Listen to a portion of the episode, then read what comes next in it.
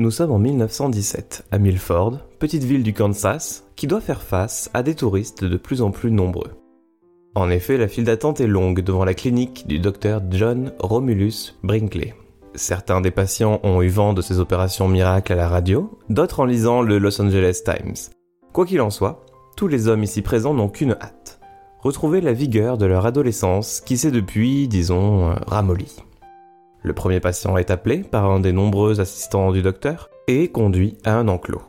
Le regard du patient se porte sur Billy, petite chèvre bondissante à la robe blanche tachetée du noir qu'il pointe du doigt. Je veux ces testicules, se dit-il. Il repartira quelques heures plus tard avec les glandes du pauvre Billy greffées à l'intérieur de son scrotum. Mais ce qu'il ne sait pas, c'est qu'il mourra des suites de son opération dans les jours suivants. Vous écoutez Crapule, le podcast qui se penche sur les escrocs et arnaqueurs qui ont marqué l'histoire à leur façon. Et vous l'aurez compris, aujourd'hui nous allons parler d'un authentique charlatan, le docteur John R. Brinkley. Plus connu sous le nom de God Gland Doctor, qu'on pourrait traduire par euh, le docteur des glandes de chèvre, qui s'est fait connaître pour ses opérations très douteuses à base de glandes caprines, avant de devenir un pionnier de la radio et d'avoir une carrière politique pour le moins intéressante.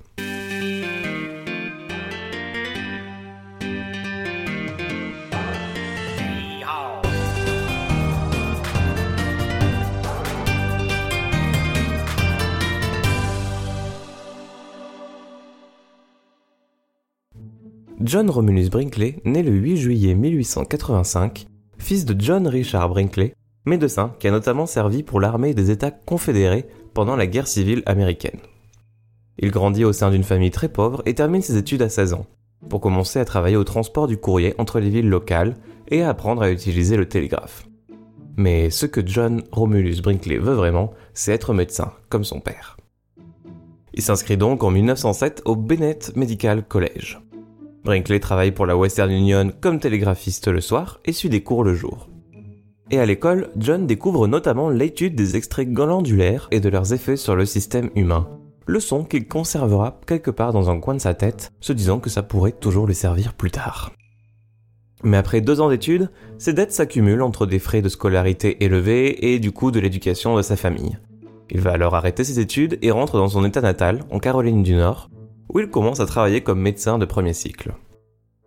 Mais pour pallier son abandon scolaire, Brinkley va plutôt acheter, en 1915, un certificat à une fabrique de diplômes connue sous le nom de Kansas City Eclectic Medical University, qui délivre un diplôme à toute personne prête à payer 100 dollars, ce qui évaudrait à 2500 dollars en valeur actuelle.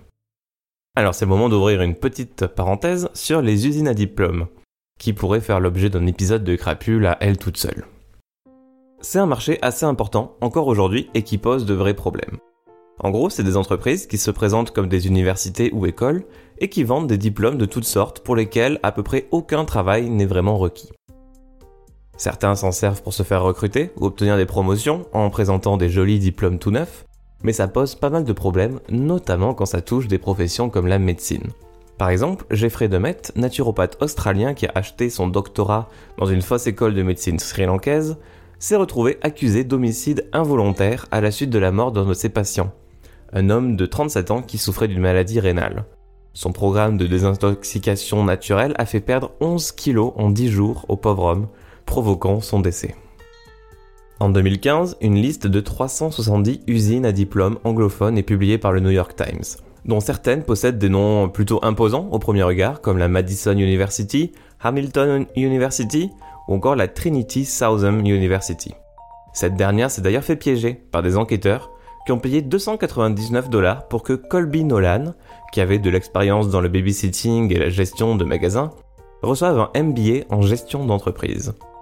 L'école, qui ne propose pas vraiment de cours, a jugé que le CV de Colby Nolan lui donnait droit à son diplôme, et a même créé pour lui un relevé de notes mentionnant les travaux accomplis par Colby Nolan. Le problème, Colby est en vérité un adorable petit chat noir âgé de 6 ans qui venait tout juste de recevoir un beau diplôme en administration des entreprises. Alors normalement, des organismes officiels sont chargés d'accréditer les institutions et de s'assurer de la qualité de l'enseignement qu'elles proposent.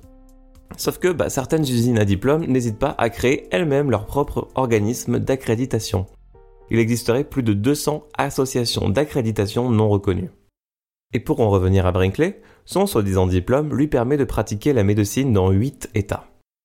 On se retrouve donc en 1918, où, après avoir servi pendant deux mois comme médecin durant la Première Guerre mondiale, Brinkley s'installe à Milford, petite ville du Kansas de 300 habitants qui avait besoin d'un médecin local. Il y ouvre une clinique et devient rapidement le chouchou de la population de Milford, en payant des bons salaires et en faisant des visites à domicile aux patients touchés par la sérieuse épidémie de grippe de 1918. Et un jour, un patient vient le voir avec un gros problème. Disons qu'en ce moment il se sentait un petit peu raplapla et que sa virilité était au plus bas. Il avait bien besoin d'un coup de boost. Le problème est qu'à cette époque, la médecine n'avait pas encore de réponse à ce problème.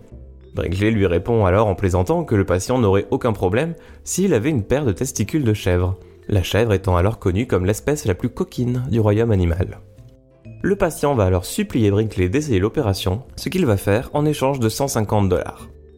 L'opération est plutôt simple, Brinkley se procure des glandes de chèvre, ouvre le scrotum de son patient comme un petit portefeuille et y insère les glandes de la chèvre.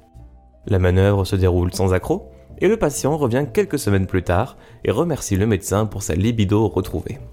Brinkley va alors proposer son opération au grand public, assurant que la greffe de glandes de chèvre permet de retrouver sa virilité et sa fertilité, pour la maudite somme de 750 dollars par opération, soit un peu moins de 10 000 dollars actuels. Peu après le lancement de sa nouvelle offre, Brinkley réussit un coup de publicité qui fait venir les grands journaux jusqu'à lui. La femme de son premier patient, ayant subi une greffe de glandes de chèvre, vient de donner naissance à un petit garçon. C'est le premier God Gland Baby. Et très vite, de nombreux patients affluent alors de tout l'état du Kansas.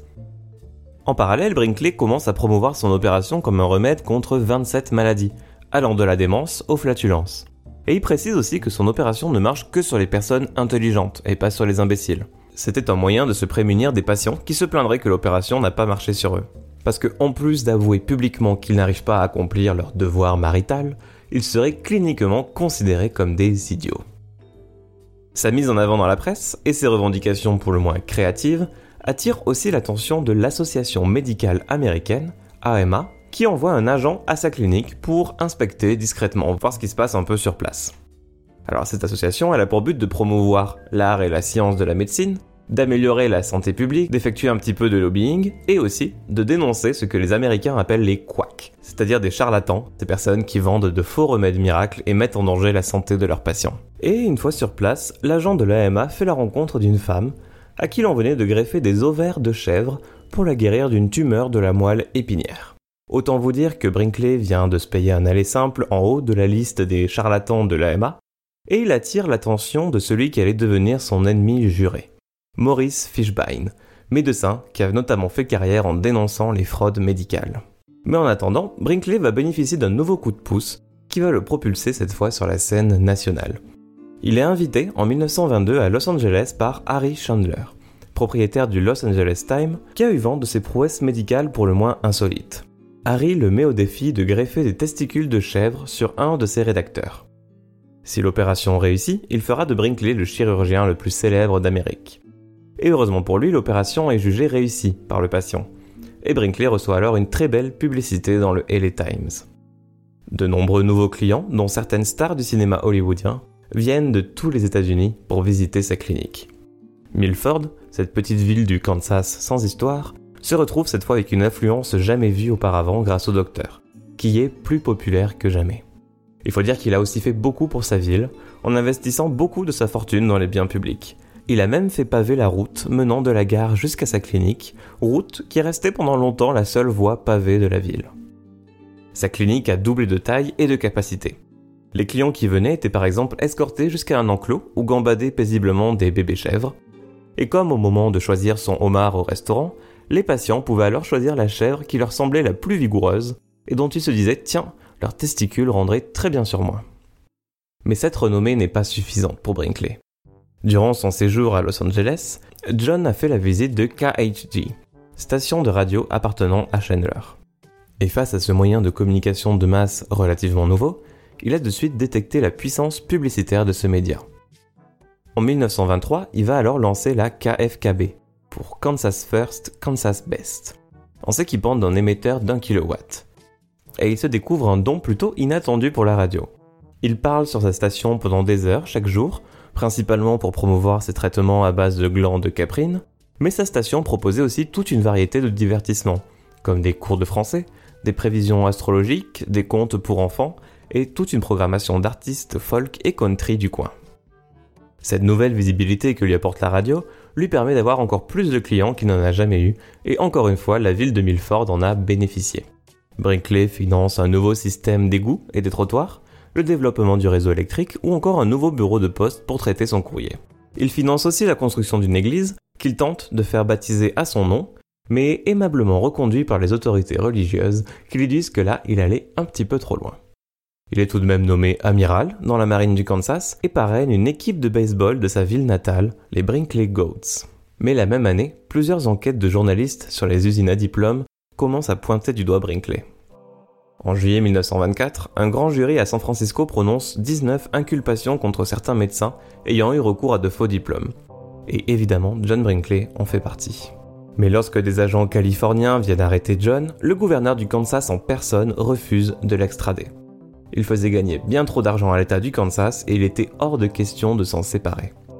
À la suite de quoi, John Brinkley n'a pas manqué de s'en vanter sur sa radio pour raconter sa victoire sur l'association médicale américaine et à quel point sa clinique gagnait plus d'argent que jamais, attirait des patients du monde entier et créait de nombreux jaloux chez ses confrères. Visiblement intouchable, John continue de développer son empire médiatique et caprin en créant une nouvelle émission radio baptisée La boîte à questions médicale. Ses auditeurs écrivent par courrier pour raconter leurs troubles et symptômes et le bon docteur leur suggère des traitements en direct à l'antenne. Évidemment, les traitements prescrits par le docteur sont uniquement disponibles dans un réseau de pharmacies membres de la Brinkley Pharmaceutical Association. Ces pharmacies vendent les médicaments de Brinkley à des prix bien bien gonflés et reversent une partie de leurs bénéfices au docteur. Et pour s'assurer que ses auditeurs se rendent dans des pharmacies affiliées, Brinkley a renommé tous ses médicaments. Il ne prescrit pas de l'aspirine ou de l'aspartame, mais des Brinkley numéro 34 ou des Brinkley numéro 12. On peut reprocher beaucoup de choses à John Brinkley, vraiment beaucoup. Mais on ne peut pas vraiment lui dénier un certain talent pour le marketing et les médias, et d'avoir été un précurseur sur plusieurs points. Car son programme de la Medical Question Box était extrêmement populaire, et il générait énormément de ventes de médicaments. On estime que ça générait 14 000 dollars de bénéfices hebdomadaires pour Brinkley, soit environ 11 millions et 150 000 dollars par an en valeur actuelle. Il était un des hommes les plus riches du Kansas, voire des États-Unis. Sauf qu'évidemment, l'expertise médicale de Brinkley, elle est toujours pas au top. Il préconisait au mieux des médicaments bénins, qui ne soignaient pas vraiment les patients mais n'aggravaient pas non plus leur cas, au pire des produits qui les mettaient gravement en danger. Les rapports de patients qui prenaient les traitements suggérés à la radio par le docteur et qui se présentaient ensuite malades dans le cabinet d'un autre médecin ont commencé à se multiplier. Jusqu'à ce qu'en 1930, le Kansas Medical Board finit par organiser une audience officielle pour décider si la licence médicale de John Brinkley devait être révoquée. On se rend alors compte que le docteur a signé des certificats de décès pour 42 personnes, dont beaucoup n'étaient pas spécialement malades lorsqu'elles se sont présentées à sa clinique. Et ça, c'est sans compter les autres patients du docteur qui ont pu tomber malades ou mourir en dehors de sa clinique. Le conseil médical a finalement révoqué sa licence, déclarant que John Brinkley pratiquait du charlatanisme organisé. Et le deuxième coup dur pour John Brinkley ne se fait pas attendre, puisque six mois après avoir perdu sa licence médicale, la Commission fédérale de la radio refuse de renouveler la licence de diffusion de sa station. La raison, ses émissions étaient essentiellement publicitaires, ce qui était contraire aux traités internationaux, et que sa série de la boîte à questions médicales était contraire à l'intérêt public. On arrive donc normalement au moment de l'histoire où notre personnage principal fait profil bas, apprend de ses erreurs et commence à devenir une meilleure personne. Mais pas John Romulus Brinkley. Lui, il se dit plutôt que si les gouvernements se mettent en travers de son chemin, alors il n'a qu'à devenir gouverneur lui-même. Il annonce donc sa candidature pour devenir gouverneur du Kansas, position politique qui lui permettrait notamment de nommer ses propres membres au conseil médical et de retrouver son droit d'exercer la médecine. Il lance sa candidature trois jours après avoir perdu sa licence médicale, en utilisant sa station de radio pour l'aider dans sa campagne. Et sa radio va lui donner un avantage incomparable face à ses concurrents. Il a notamment un moyen de communiquer directement avec ses électeurs que n'ont pas les autres candidats. Et il a le soutien des plus grandes stars de country qui avaient été propulsées sur le devant de la scène grâce à sa radio. John mène une campagne assez désorganisée, promettant entre autres de créer des lacs dans chaque comté de l'État. Tout au long de sa campagne, il conservera quand même son sens du showmanship. Il engage par exemple un pilote qui le conduit dans son propre jet privé vers ses différents rassemblements. Mais, car il a déclaré sa candidature en retard et que les bulletins de vote avaient déjà été imprimés, il se présente en tant que write-in candidate, ou candidat par écrit. C'est-à-dire que son nom n'apparaît pas sur les bulletins de vote, ses électeurs doivent donc l'écrire manuellement sur les bulletins pour pouvoir voter pour lui. Et trois jours avant l'élection, le procureur général du Kansas, qui ne portait pas vraiment John dans son cœur, annonce que les règles concernant les write-in candidates ont changé, et que le nom du médecin ne pouvait être écrit que d'une seule manière spécifique pour que le vote soit comptabilisé, soit J.R.Brinkley. Suite aux élections, Brinkley reçoit plus de 180 000 voix, soit près de 30% des votes, et perd face à Harry Hines Woodring. Mais un article publié par le Des Moines Register estimera qu'entre 30 000 et 50 000 bulletins de vote ont été disqualifiés car ils ne respectaient pas l'orthographe désignée par le procureur. Certains votes qui faisaient mention de Doc Brinkley ou de John Brinkley étaient donc considérés comme blancs. Et si ces votes avaient été comptabilisés, Brinkley aurait gagné sans l'ombre d'un doute. Suite à son échec, il vend sa station de radio à une compagnie d'assurance et décide de se rapprocher de la frontière mexicaine, où il pouvait exploiter une station de radio plus puissante et émettre sur le sol américain en toute impunité. Au grand désarroi des habitants de Milford, qui perdent leur poule aux œufs d'or, il s'installe donc à Del Rio, au Texas, qui se trouve quasiment sur la frontière avec le Mexique. Le gouvernement mexicain accorde à Brinkley une licence radio de 50 000 watts, soit 50 fois plus puissante que celle qu'il avait au Kansas. Et en quelques semaines, sa nouvelle station XER construite, composée de deux tours de 91 mètres, et lance sa première émission en octobre 1931.